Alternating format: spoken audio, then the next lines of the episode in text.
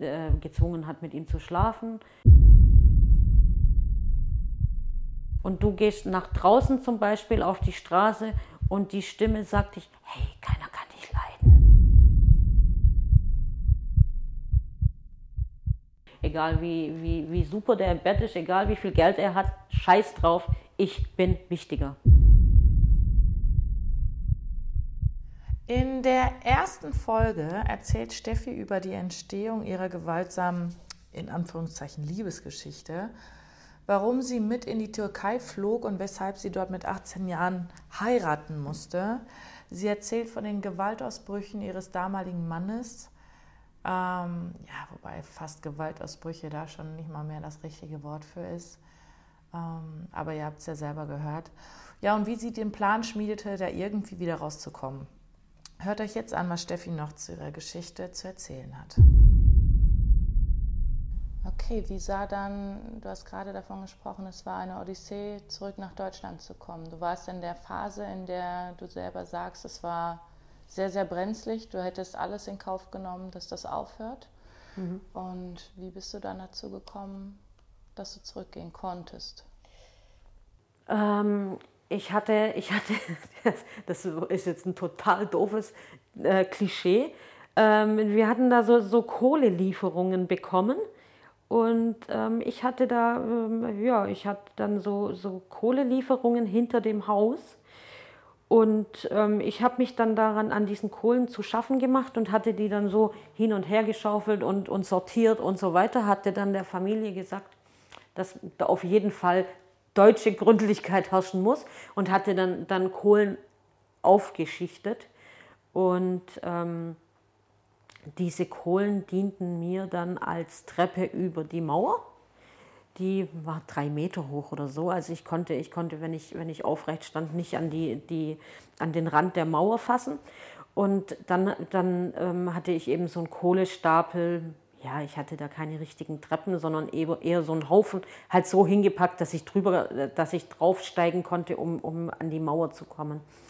Und dann bin ich nachts, ähm, das war dann ein Glück, dass die Toilette draußen war, bin ich nachts aufgestanden auf die Toilette, habe geguckt, ob alles ruhig ist, ob mir irgendjemand hinterherkommt oder sonstiges und bin dann über diesen Kohlehaufen ähm, über die Mauer gekommen. Also ich bin dann hochgeklettert und bin dann über die Mauer.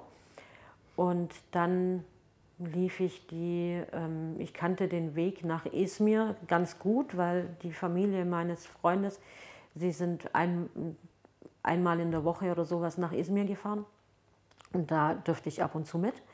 Und ähm, dann ich, bin ich quasi die 20 Kilometer nach Izmir gelaufen. Und weil ich auf dieses Ehefähigkeitszeugnis so lange wartete, es musste, musste bei der deutschen Botschaft oder beim deutschen Konsulat geholt werden.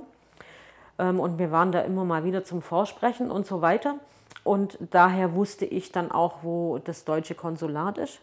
Und dann habe ich eben, ähm, bin ich da bei Nacht los und am nächsten Morgen dann am Konsulat in Deutschland angekommen, habe meinen Fall geschildert und habe erklärt, ähm, was, was mein Anliegen wäre.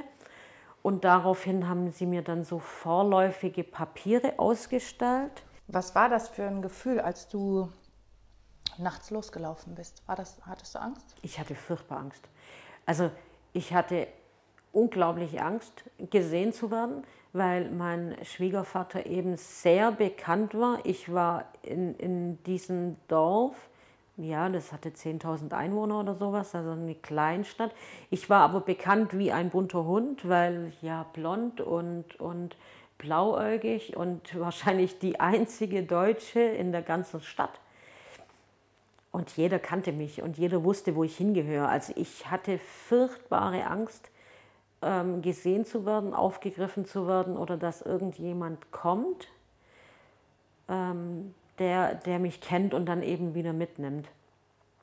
Und ähm, ja, es war eine sehr lange Nacht und ich lief dann ein Stück weit an der Straße entlang, aber ja, da hatte ich halt viel zu viel Angst, dass ich gesehen war. Wenn da ein Auto vorbeifährt und, und, und mich anleuchtet, ja, Und, und dort war es dann eben auch so, dass, man, dass die eher dann mal anhielten und fragten, hey, ist mit dir alles in Ordnung oder sowas. Wo ich echt Angst hatte, dass ich, dass ich irgendwie bemerkt werde. Oder eben, dass mein Verschwinden bemerkt wird und mein Schwiegervater ins Auto sitzt und dann Richtung Izmir fährt, weil ich vermute mal, dass er sich schon gedacht hätte, wo ich hingehe, wenn ich da fehle. Also dann, dann müsste ihm klar sein, okay, ich, ich mache mich auf nach Izmir. Der wird sicherlich nicht irgendwie sagen, ich, er sucht da mehr nach mir oder so. Und ähm, dementsprechend habe ich mich dann immer so ein bisschen im Halbdunkel in so Feldern, da waren an der Straße so, so Spinatfelder und solche Sachen, da habe ich mich dann so ein paar Schritte in die Felder rein, dass ich nicht so offensichtlich an der Straße lief. Und ich bin dann auch sehr früh morgens schon in, in Izmir gewesen und war dann die erste vor dem Konsulat und bin dann aber auch gleich reingekommen. Und da war es dann so, ähm, dass ich, dass ich dort dann als deutsche Staatsbürgerin auch wirklich gleich reingelassen wurde. Und die haben dann ähm, das relativ schnell erledigt für mich. Sonst gab es da immer relativ lange Warteschlangen, ähm, weil, weil, ganz viele eben äh, Türken dort standen, die, die ein, äh, ein, Visum beantragt hatten oder so. Aber ich würde dann als Deutsche, ähm, ging das dann ganz schnell. Und da hat dann ein Mitarbeiter, hat mich dann zum Flughafen gebracht. Ich musste dann dort unterschreiben, dass ich, wenn ich, ähm, das war dann die, die Fluggesellschaft, da musste ich dann dem Konsulat unterschreiben, dass wenn ich wieder im Besitz von Geld bin, dass ich dieses Ticket dann rückerstatte und so weiter. Und die kauften mir dann ein Ticket. Und ähm, ja, und dann landete ich, dann, dann stieg ich ins Flugzeug, war Gott froh, ähm, dass ich im Flugzeug saß und sicher bin. Ich hatte mir dann ähm, zurechtgelegt, dass ich nach Hause gehe und also wenn ich dann in Deutschland bin, dass ich dann zu meiner Oma gehe. Äh, dann, da war ich ja dann 18 oder über 18 im Endeffekt hatte ich die Hoffnung, dass mir dann dort nichts mehr passieren kann im Sinne von meiner Mutter oder ähnliches, dass ich zu meiner Oma gehe und dort dann ähm, bleibe und dann versuche irgendwie ähm, ein Leben wieder in geordnete Bahnen zu bringen, also Wohnung, Job und so weiter. Ja. Das war so der Plan. Was ich nicht eingeplant habe, war, dass ich am Flughafen ein großes Empfangskomitee hatte. Das bestand aus dem Bruder meines jetzt Mannes. Der stand dort mit seiner Frau und die haben mich dann mit zu sich nach Hause genommen, wieder zurück und hatten da dann einfach sich überlegt, dass sie jetzt ähm, den Daumen drauf haben müssen, um ihren Bruder herzuholen. Ob da Liebe dabei war oder irgendwas, war ihnen zu dem Zeitpunkt scheißegal. Sie wollten einfach, dass der Bruder nach Deutschland kommt. Ähm, und das konnten sie nur mit mir erreichen. Dementsprechend hatten sie das Ziel, sie, sie behalten mich jetzt bei sich und ich komme halt nicht raus, bevor ich da nicht unterschrieben habe oder irgendwelche, sie suchen mir jetzt einen Job und, und das muss dann irgendwie sehr schnell gehen. Da war ich dann noch zwei Tage. Und aber von meiner Flucht aus Izmir war ich eigentlich schon so gestärkt, dass ich dachte, ja, nee, jetzt bin ich, bin ich so weit gekommen, die letzten paar Kilometer lasse ich mir jetzt nicht mehr nehmen und bin dann von dort auch wieder ähm, durchs Klofenster raus und dann schlussendlich zu meiner Oma und zu meinen, also zu meinen Großeltern. Ja, dort bin ich angekommen. Meine Großeltern haben sich sehr gefreut, ähm, dass ich wieder da war. In der Zwischenzeit war mein, mein Onkel oder einer meiner Onkel hatte nach mir gesucht ähm, hatte schon verschiedene Sachen veranlasst, um mich in der Türkei zu finden, was natürlich auch ähm, ja, ein sehr schwieriges Unterfangen war. Wo, wo, wo fängt man an zu suchen und wo geht es hin und, und wo könnte ich sein? Also das wäre vermutlich nicht von Erfolg gekrönt gewesen, aber es hat mir gezeigt, es gab dann tatsächlich noch Menschen, die sich dafür interessiert haben, wo ich bin. Außer meiner Mutter. Also ich bin dann, ich bin dann irgendwann ähm, einem, ja, ein paar Tage später einem Freund meines Bruders begegnet. Mein Bruder ist zehn Jahre jünger als ich. Und da bin ich einem Freund begegnet von ihm, der war 12 oder 13 zu dem Zeitpunkt. Und auf jeden Fall traf er mich an und hat mich angeschaut mit ganz großen Augen und sagte, ja, Steffi, was ist denn mit dir los? Wo kommst jetzt du her? Da sage ich, ja, war in der Türkei und überhaupt. Dann hat er mich angeguckt und gesagt, ja, deine Mutter hat jedem erzählt, du bist gestorben. Was war das für ein Gefühl? Das war, also das ist ein Gefühl, das mich bis heute noch ähm, ja, verfolgt nicht. Aber wenn ich da heute drüber nachdenke, da bekomme ich heute noch Gänsehaut, weil das war ein richtig, richtig scheiß Gefühl. Also so, wenn ich jetzt die Geschichte von der Türkei erzähle, da, das, das sind alles Sachen, die ich abgehakt habe, wo ich ähm, offen drüber reden kann.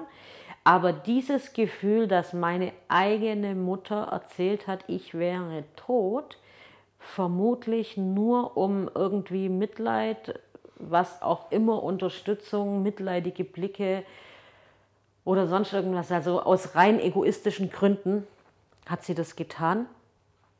Ähm, das geht mir heute noch nach. Also das ist was, wo ich mh, mm, auch heute noch nicht drüber stehen kann.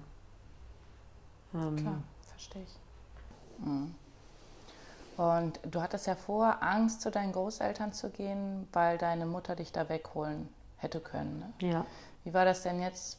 Das war ja deine erste Anlaufstelle. Ähm, hattest du da auch Angst, dass deine Mutter dich holen könnte? Oder vielleicht sogar hättest du es gut gefunden, wenn sie dich wieder aufgenommen hätte? Das ist eine, das ist eine gute Frage. Ähm, ich glaube, ich hätte es gut gefunden, wenn sie mich wieder aufgenommen hätte, weil es mir dann nochmal die, die, ja, das Gefühl vermitteln würde, dass ich, ja, dass ich ihr wichtig bin oder dass ich irgendwas wert bin oder sowas. Mit dieser Aussage, dass ich tot bin, hat sie diese Hoffnung natürlich jäh zerschlagen. Ähm, aber ich glaube, ich, ich hätte mir gewünscht, dass sie sich da dann nochmal meldet oder, oder ähm, ja, dass, dass wir uns dort aussprechen können oder sowas, ja. Was hast du dann danach gemacht? Ich bin dann bei meinen Großeltern gewesen und ähm, war dann tatsächlich ein halbes Jahr später oder so nochmal ganz kurzzeitig bei meiner Mutter, weil dann war sie plötzlich wieder die Treusorgende und dieses ganze Ambivalente, was diese Narzissten so haben. Ähm, das ging dann aber überhaupt nicht lang gut. Also es war dann, es war dann so, dass ich bewusst gesagt habe, ich kann nicht lang bei meinen Großeltern bleiben weil die Familie meines dann Mannes immer versucht hat, mich wieder in ihre Fänge zu bekommen und mich dazu zu bekommen, Sachen zu unterschreiben. Und die standen eines Tages dann bei meiner Oma vor der Türe und haben da gegen die Tür geklopft. Und ich habe so Angst gehabt, dass meine Oma irgendwie Herzinfarkt, was machen die mit ihr und so weiter. Und dann habe ich mich aktiv dazu entschlossen, dann gehe ich halt zu meiner Mutter, wenn sie meine Mutter holen, ist mir auch wurscht. ja, und so bin ich dann wieder bei meiner Mutter gewesen, um meine Oma quasi vor den Angriffen dieser Menschen zu ähm, schützen.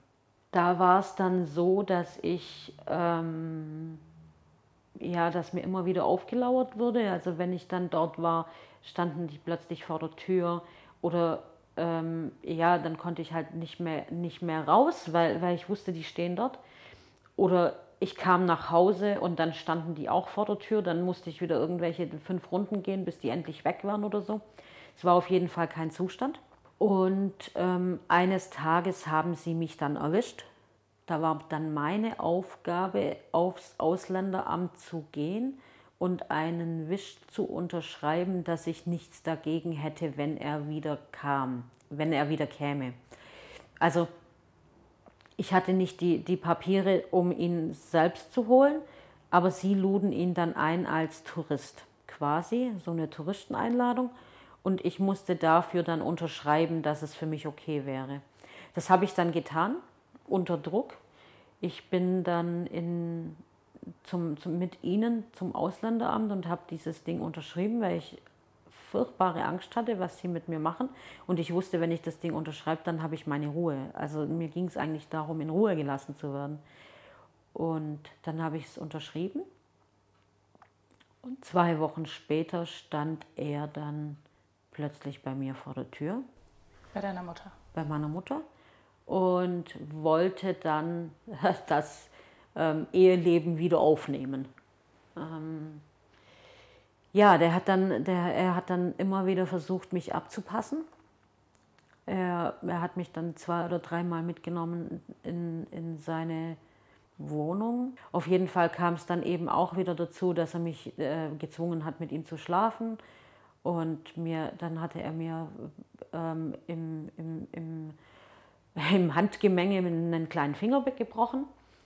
Und auf jeden Fall habe ich dann gesagt, ja okay, so geht es nicht weiter, ich muss, äh, ich muss da jetzt was machen.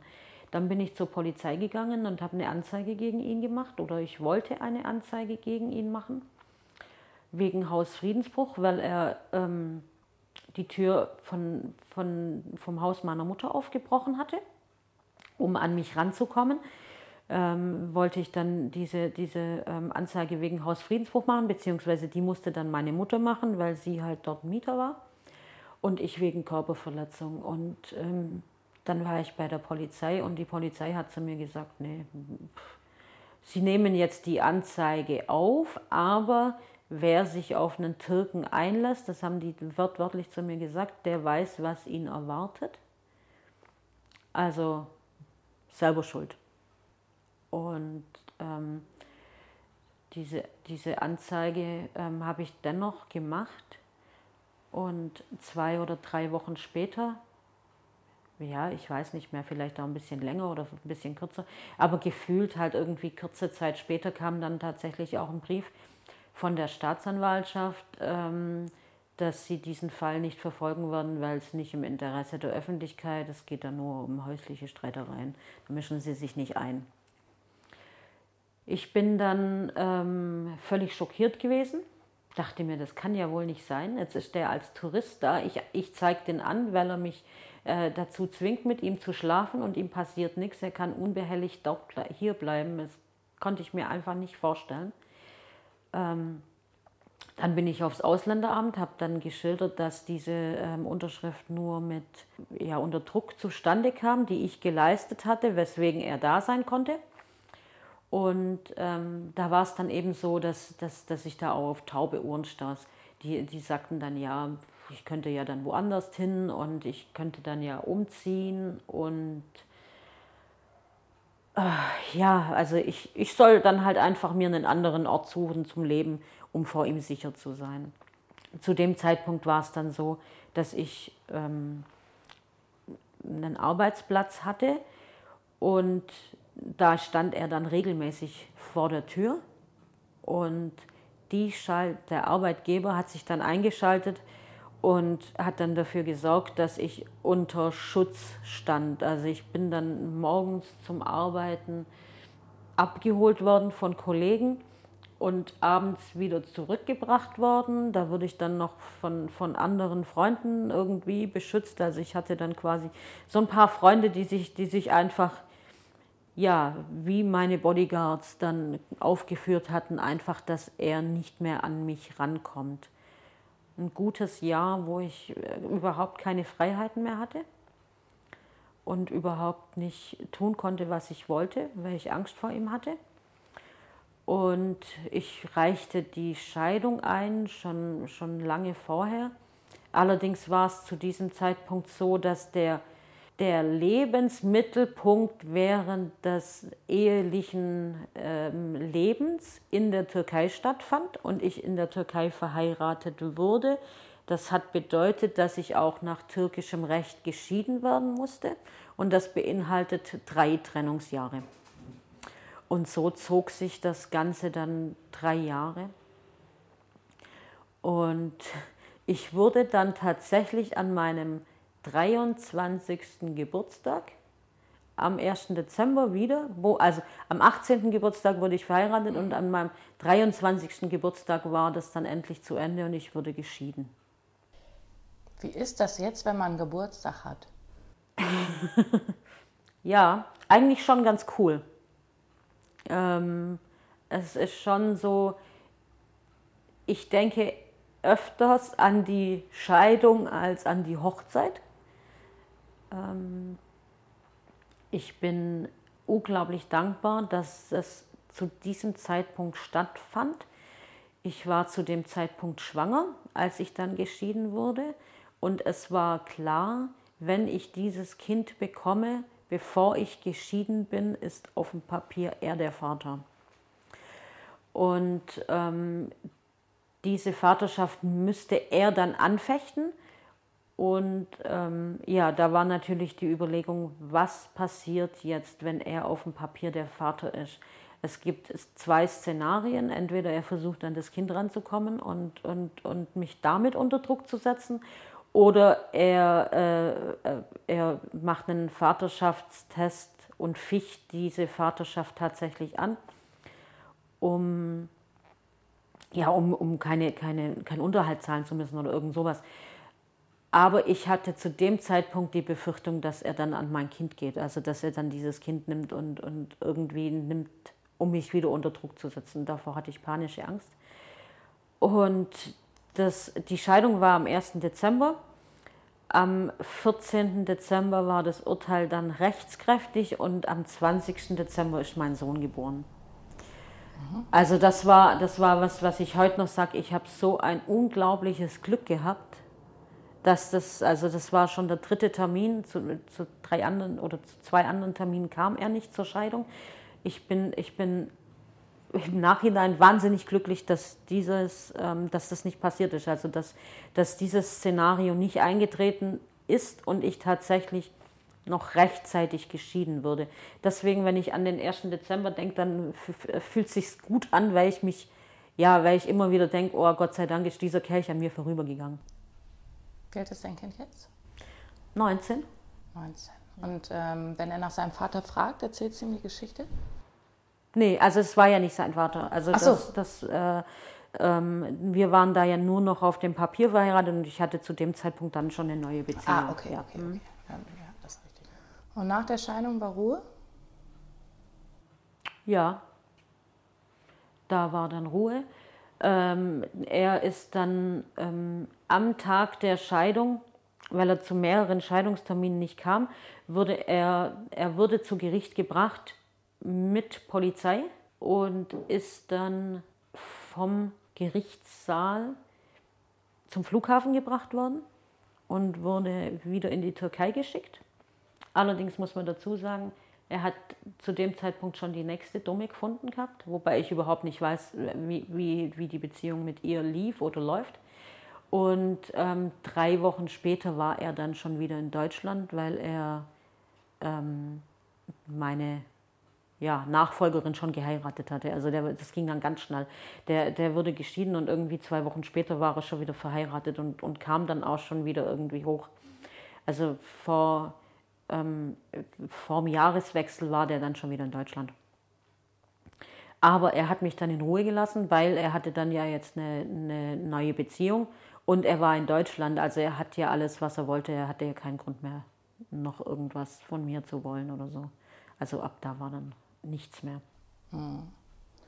Ähm, warst du deswegen in Therapie? Nee. Ich, ich hatte lang überlegt, in Therapie zu gehen. Es war allerdings zu dem Zeitpunkt auch gar nicht so einfach. Also ja, ich war dann irgendwann ähm, hochdepressiv. Ähm, hatte dann auch danach noch völlig ungute Beziehungen und, und so weiter. Also es, das zog sich schon noch eine ganze Weile. Und ich war dann irgendwann wegen Burnout und Depression in Therapie. Aber diese, ähm, diese ganzen Traumata, die, die ich von, von da mitgenommen habe und von meiner Kindheit oder ähnliches, da bin ich nie in Therapie gewesen. Und wie hast du es, du hast ja gesagt, dass du mit der Türkei-Geschichte soweit deinen Frieden gefunden hast. Wie hast du das denn geschafft? Hm. Also ich glaube, das Schlimmste für mich war, ähm, dieses Ding, ich bin schuld dran. Diese Überlegung, ich habe das falsch gemacht, deswegen bin ich schuld. Ich bin, ähm, ja, was vielen Menschen eingeredet wird, die ähm, eine Gewalterfahrung haben oder die, die vergewaltigt werden oder irgendwas. Wenn ein Mädel vergewaltigt wird, dann kommen die Menschen und sagen, ja, vielleicht hast du dich nicht ausreichend gewehrt, bist du sicher, dass du Nein gesagt hast, warum hast du einen kurzen Rock an, ah, guck mal, da sieht man ja auch den Busen, kein Wunder, dass du... Und solche Sachen und, und, und dieses Gefühl hatte ich auch und dieses Gefühl wurde mir auch immer vermittelt, wenn ich meine Geschichte erzählt hatte, dann hieß es immer, ja, selber schuld, warum bist du damit und ha, und äh, hat ja keiner gesagt, dass du dahin musst und solche Sachen. Also es war schon so, dass immer, dass es immer hieß, ja, du bist selber schuld. Und das war eigentlich das ganz große Problem. Ich, ich dachte wirklich, ich bin selber schuld und ich hätte es nicht anders verdient. Und als ich da ran bin, und mir dann überlegt habe, nee, das, das kann nicht sein. Ich bin nicht falsch, sondern er war falsch. Er, er, er hat Sachen gemacht, die man nicht machen sollte. Ähm, mit diesem Zeitpunkt konnte ich dann Frieden schließen. Da, also da war es dann natürlich so, dass ich erst dachte du Arschloch, was hast du mir angetan? Aber gleichzeitig wusste ich, okay, er war falsch, er war er, nach heutiger Sicht ein Straftäter. Und ich, bin's, ich bin nicht selber schuld. Das war, das war ein ganz großes Päckchen, das ich dann ablegen konnte, irgendwann. Konnte dir da jemand bei helfen? Mm, ja, also ich hatte, ich hatte dann, dann ähm, meine Cousine zum Beispiel. Sie war jemand, die immer gesagt hat, nee, das musst du dir nicht gefallen lassen und warum. Und, und also es waren, das waren auch so Sachen mit meiner Mutter, mit, mit ihm und so weiter, dass wir da lang drüber gesprochen hatten und sie immer so, nein, das, du bist da nicht schuld dran. Also die hat mir das lang, lang erzählt und ähm, ich habe dann, hab dann auch viele, viele ähm, Sachen mit äh, Psychologie gelesen und gemacht, hatte dann nochmal eine Ausbildung in der Pädagogik gemacht und viel darüber nachgedacht, viel darüber reflektiert, was, warum bin ich so, wie ich bin, habe dann so, so ähm, verschiedene Arbeit mit dem inneren Kind gemacht und solche Sachen. Und das hat mir, das hat mir wahnsinnig geholfen. Mit dem inneren Kind meinst du was mit? Also das innere Kind, das ist so ein, so ein kleines Kind, das immer wieder aufpoppt in unserem, in unserem Erwachsenenleben ähm, wo, wo dann so dieses, diese innere Stimme von dem Kind, halt, stopp, ich bin auch da oder ich möchte jetzt irgendwas oder ich habe ein Bedürfnis und das muss irgendwie befriedigt werden oder sowas. Und mein inneres Kind war einfach total verletzt. Mein inneres Kind war ähm, verzweifelt, fühlte sich ungeliebt, fühlte sich nicht wertvoll und solche Sachen. Und das innere Kind muss auf irgendeine Art und Weise davon geheilt werden, wenn man es runterbricht, um dich als Erwachsenen dann in Ruhe zu lassen, um nicht immer wieder aufzupoppen und zu sagen, halt, stopp, da ist noch was oder da war noch was oder ich bin verletzt oder sowas. Und ähm, dieses innere Kind gilt es auf gewisse Weise zu heilen oder zu beruhigen oder, oder irgendwie wieder ähm, in Einklang zu bringen oder so. Ja. Hm. Das ist wie so ein kleines Männchen, das einem auf der Schulter sitzt und immer wieder zuflüstert und sagt, na, deine Mutter, die mochte dich auch nicht, warum soll ich jemand anders mögen? Und da, wie so ein kleines Teufelchen, das dann immer wieder Sachen ins Ohr flüstert. Diese, diese Stimme muss kleiner werden, um, äh, damit, man, damit man wieder befreiter leben kann. Diese, diese, diese kleine Stimme, die sehr viel erlebt hat, die sehr viel Platz braucht, die sehr viel Stimme hat. Ja, aber es muss irgendwas damit geschehen. Also die, die kann nicht immer so bleiben, sondern sie muss verändert werden, um, um normal leben zu können. Aber da ist doch wie das kleine Teufelchen, eigentlich ist es doch gut, dass diese Stimme da ist, oder? Weil wenn du sie nicht gehört hättest und nicht damit gearbeitet hättest, wärst du jetzt ja vielleicht gar nicht so stark, wie du jetzt bist. Ja, aber wenn, also wenn diese innere Stimme aber Macht über dich hat, dann, dann, dann funktioniert das alles nicht. Also diese Stimme darf keine Macht über dich haben. Wenn, wenn bei dir jetzt eine Stimme sitzt und du gehst nach draußen zum Beispiel auf die Straße und die Stimme sagt dich, hey, keiner kann dich leiden, niemand mag dich, dann, dann, dann gehst du wie so, ein, wie so ein aufgescheuchtes irgendwas äh, mit dem Kopf nach unten, gehst du dann durch die Straßen und, und ähm, ja, kannst nicht dein Leben leben, wie es eigentlich zu leben schöner wäre. Ja? Wenn, wenn, und diese Stimme, die muss aufhören. Und diese, diese, also die muss nicht aufhören, aber die, es ist schön, wenn diese Stimme ähm, kleiner wird und leiser wird und irgendwann verschwinden kann oder irgendwann sogar dir vielleicht zuflüstert, hey, du bist super. Ja, also das, sind, das ist eigentlich das Wünschenswerte. Ja? Dann, dann, dann kannst du einfach ganz anders in dein Leben gehen, wie wenn die immer wieder kommt und sagt, du blöde Kuh, du kannst es nicht. Ja, also ich glaube, dass, dass das ein ganz großer Schlüssel dazu ist, da wieder rauszufinden. Hm.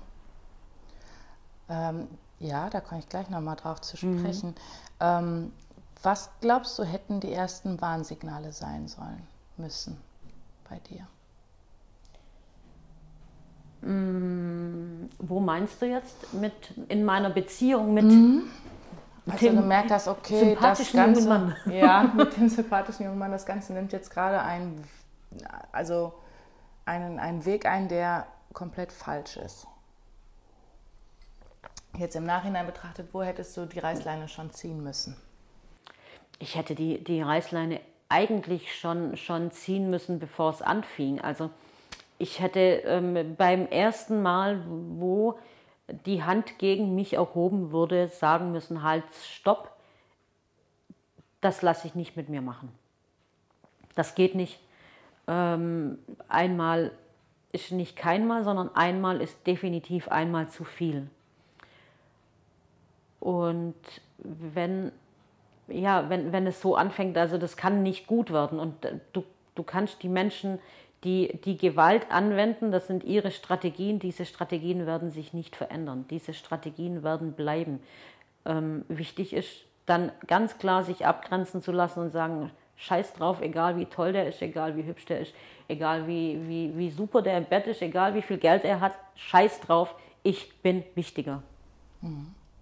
Du, es hatte damals mit Naivität zu tun? Ja, ähm, Naivität und sicher auch der Suche nach ähm, Liebe, Wertschätzung, wichtig sein, für irgendjemanden irgendetwas bedeuten. Mhm. Ähm, koste es, was es wolle. Ja. Und ähm, hast du dir mal die Frage gestellt, warum dir das passiert?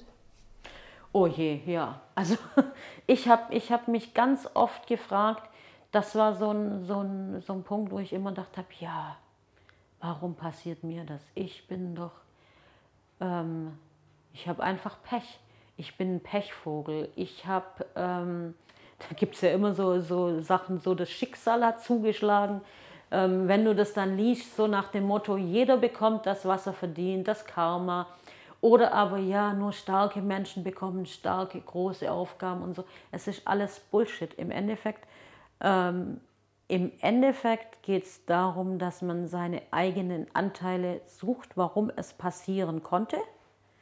Also was sind meine Anteile daran, dass ich es, dass, dass, warum habe ich es gemacht? Ich muss mich fragen, warum, was habe ich da gesucht, was konnte er mir geben, was ich auf anderem Weg nicht gefunden habe und was könnte ich daran ändern. Ich, ich sage nicht, dass, ich, ähm, dass es ein Fehler war, sondern ich habe zu diesem Zeitpunkt dieses Bedürfnis gehabt, dass ich, ich hatte keine Strategien, mir das, dieses Bedürfnis anders zu holen. Und, und daran liegt, glaube ähm, ja, das Problem, dass man, dass man sich dann ja, fragen muss, was tue ich dafür, dass er sich diese Frechheit überhaupt rausnimmt. Was habe ich, wie kommt er überhaupt auf das schmale Brett, sich nur zu trauen, die Hand gegen mich zu erheben?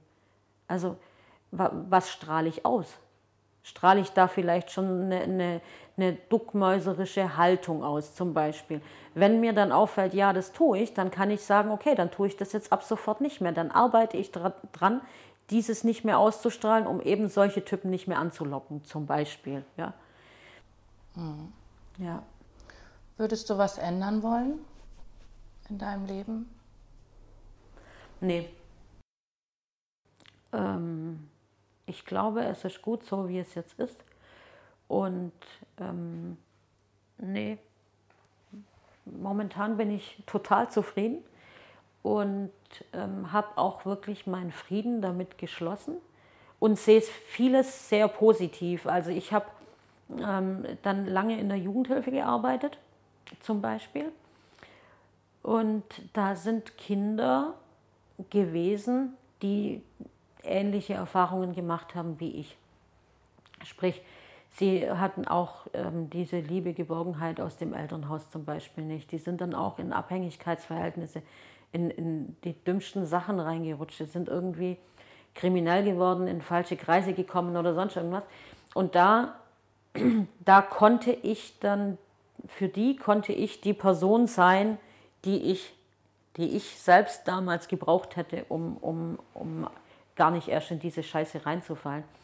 Und das ist was, wo ich denke, ist eigentlich ein Segen, dass ich das erlebt habe, weil damit kann ich heute eben anderen ja, helfen oder für sie da sein oder, oder ihnen ja, versuchen irgendwie zu zeigen, dass, dass, dass man auch wieder rauskommen kann. Ja. Mhm. Was glaubst du, hat dich am meisten geprägt? Oder wo, du hast ja gerade gesagt, du ähm, ziehst da deine Stärken raus. Was ist da deine größte Stärke raus geworden? Ähm, meine größte Stärke ist sicherlich geworden, dass, dass ich heute weiß, dass in meinem Leben noch so viel Scheiße passieren kann, dass ich da wieder rauskomme. Also ich weiß, ich bin stark genug, da wieder rauszukommen. Ich bin stark genug, es auszuhalten. Und es gibt immer Wege, rauszukommen. Und es gibt immer Möglichkeiten. Es gibt vielleicht verschlossene Türen und es gibt, es gibt Scheißsituationen und es gibt Sackgassen, aber es gibt immer wieder einen Weg da raus. Und ich glaube, das ist etwas, was ich wirklich mitnehmen konnte.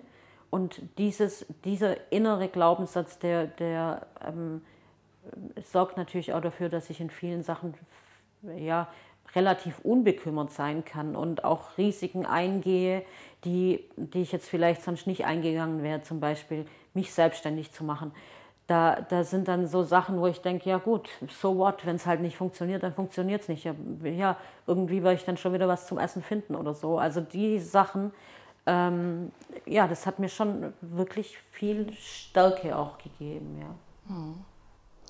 Und wenn du jetzt die Möglichkeit hättest, zu der kleinen Steffi, zu der jungen Steffi zu sprechen, was würdest du ihr sagen wollen? Hm. Ich glaube, ich würde ihr sagen, ähm, lass dir nicht zu viel gefallen. Ähm, erheb deine Stimme schneller und ähm, ja, wehr dich. Mhm. Mach so einen Scheiß nicht mit. Also ich glaube, ich würde sie schon versuchen, davor zu bewahren, in die Türkei zu gehen oder überhaupt solche toxischen Beziehungen einzugehen. Mhm. Und was empfindest du für den Mann? Hm, Gleichgültigkeit inzwischen. Also man sagt ja immer, ähm, Liebe ist ein Gefühl und Hass ist auch ein Gefühl. Und ähm, ich habe da aber in der Zwischenzeit völlige Gleichgültigkeit. Also es, wenn, wenn er jetzt hier vor mir stünde, würde die Welt vielleicht wieder anders aussehen, weil dann irgendwelche Filme vor mir ablaufen würden oder sowas. Aber wenn ich heute drüber spreche, habe ich weder Hass noch irgendwie andere Gefühle. Es ist einfach ähm, absolute Gleichgültigkeit. Also du bist ja jetzt mittlerweile, du hast die Ausbildung zur Pädagogin gemacht, hast du mhm. gesagt. Ne? Mhm. Glaubst du, das hat was damit zu tun, ähm, dass du gerne anderen helfen möchtest? Ja, auf jeden Fall. Ähm, also ähm, das ist etwas, was mich tatsächlich antreibt ich möchte anderen helfen, das nicht durchmachen zu müssen, was ich durchgemacht habe. Oder Menschen, die, die in ähnlichen Situationen sind, ähm, ja, irgendwie versuchen rauszuhelfen oder, oder Werkzeug mitzugeben, dass sie ähm, das, das anders lösen können als ich. Also man muss nicht unbedingt ein Jahr in der Türkei sein, um, um aufzuwachen. Das, das, das muss nicht sein. Oder man muss auch nicht unbedingt ähm, als Kind nachher bis 30 brauchen, bis man sich von der Mutter löst und, und distanzieren kann. Und so lange dieses ganze toxische Kacke mitmachen muss. Man muss es nicht mitmachen. Ähm, Hat dir die Therapie, die du gemacht hast, ach, die, die Ausbildung, die du gemacht hast, dir selber geholfen? Ja, ähm, die Ausbildung hat mir sehr geholfen, weil es einfach ähm, nochmal vertieft ist, was passiert da im, im, im, Menschen, was passiert da in der Psyche, was passiert ähm, mit in verschiedenen Bereichen des Lebens oder also in, in verschiedenen Altersgruppen, ähm, was passiert mit einem Kind, das immer gesagt bekommt, das ist nichts wert oder es stört mich oder es ist ungewollt oder ein Unfall oder was auch immer. Und zu was führt es? Also ja, diese, diese, Frage, diese Frage stellt man sich dann natürlich schon. Also wenn man jetzt im Unterricht gesagt bekommt, okay, wenn man als Kind eine Mutter hat, die einen nicht leiden kann, dann wird man später ähm, nie das Gefühl von Sicherheit bekommen. Dann sitzt man natürlich dran und denkt sich, ja okay, kann ich mit, ähm, was ist denn damals bei mir passiert? Und ähm, ja, das, das führt dann auch wieder dazu, dass man es versteht und wenn man es versteht, hat man die Möglichkeit, Frieden damit zu schließen. Und ähm, das war bei mir halt auch so, dass ich dann verstanden habe, warum ich so bin, wie ich bin, warum ich verschiedene Macken habe. Dann sind die Macken nicht mehr, ja, ich bin halt doof und ich kann das nicht, sondern dann sind die Macken, ja, natürlich, daher kommt's. Und dann kann ich auch was dran ändern. Und das führte mich dann auch wirklich ähm, zur Hypnose. Also zuerst ähm, war es die pädagogische Ausbildung, dann eben zur Hypnose, weil ich dann sah, dass ganz viele Sachen so tief verankert sind, die sind so tief in einem drin, was man jetzt ähm, eigentlich gar nicht mehr rausbekommt, was man, was man ähm, ja, wo, wo, man ewig dran arbeiten muss. Wie kannst du jetzt einen Glaubenssatz, der dir von deinem Elternhaus vielleicht 20 Jahre eingeprügelt würde, wie, kannst du, du, wie willst du den jemals wieder loswerden? Du hast es nicht anders gelernt, du bist so aufgewachsen, es ist völlig selbstverständlich. Und da ist eben diese, diese Hypnose, weswegen ich völlig begeistert bin von der Hypnose, die hat eben die Kraft, das wieder umzukehren. Also die Hypnose kann dann als Stimme ähm, in deinem Unterbewusstsein, das immer gegen dich arbeitet und immer wieder sagt, nein, du bist nichts wert, nein, du kannst es nicht. Und die Hypnose, die, die kann genau dort ansetzen, dass dieses Unterbewusstsein ihre, ja, ihre Stimme verliert und eine neue einsetzen. Also da, da kann man dann der Stimme eben sagen, okay, du sagst jetzt nicht mehr, du bist nichts wert, sondern die Stimme, du sagst ab sofort, hey, du bist wundervoll oder du bist toll oder du bist schön oder was auch immer. Und das ist eine ganz, ganz große Stärke der Hypnose. Und deswegen finde ich, dass es ein unglaublich mächtiges Tool ist in der Therapie und vor allem im, bei solchen Sachen, die so ganz tiefe Glaubenssätze, weil die können so viel verändern. Und da kann man mit kleinen Schrauben schon unglaublich große Fortschritte machen. Kann jeder hypnotisiert werden? Grundsätzlich ja. Wie ist das dann? Also sind die in so einem Trance-Zustand dann oder? Ja, also man kann es vergleichen mit einem Tiefschlaf. Also du, du, wenn du in Hypnose bist, dann ist dein Körper jetzt erstmal im Schlaf. Also der bewegt sich jetzt nicht mehr. Also wie wenn du schläfst, ja. Und ähm, dein Geist ist hellwach. Also du, du, du bekommst alles mit, was man zu dir sagt. Ähm, aber ähm, man merkt, dass es tiefer geht. Also es ist ein totales Gefühl der Entspannung.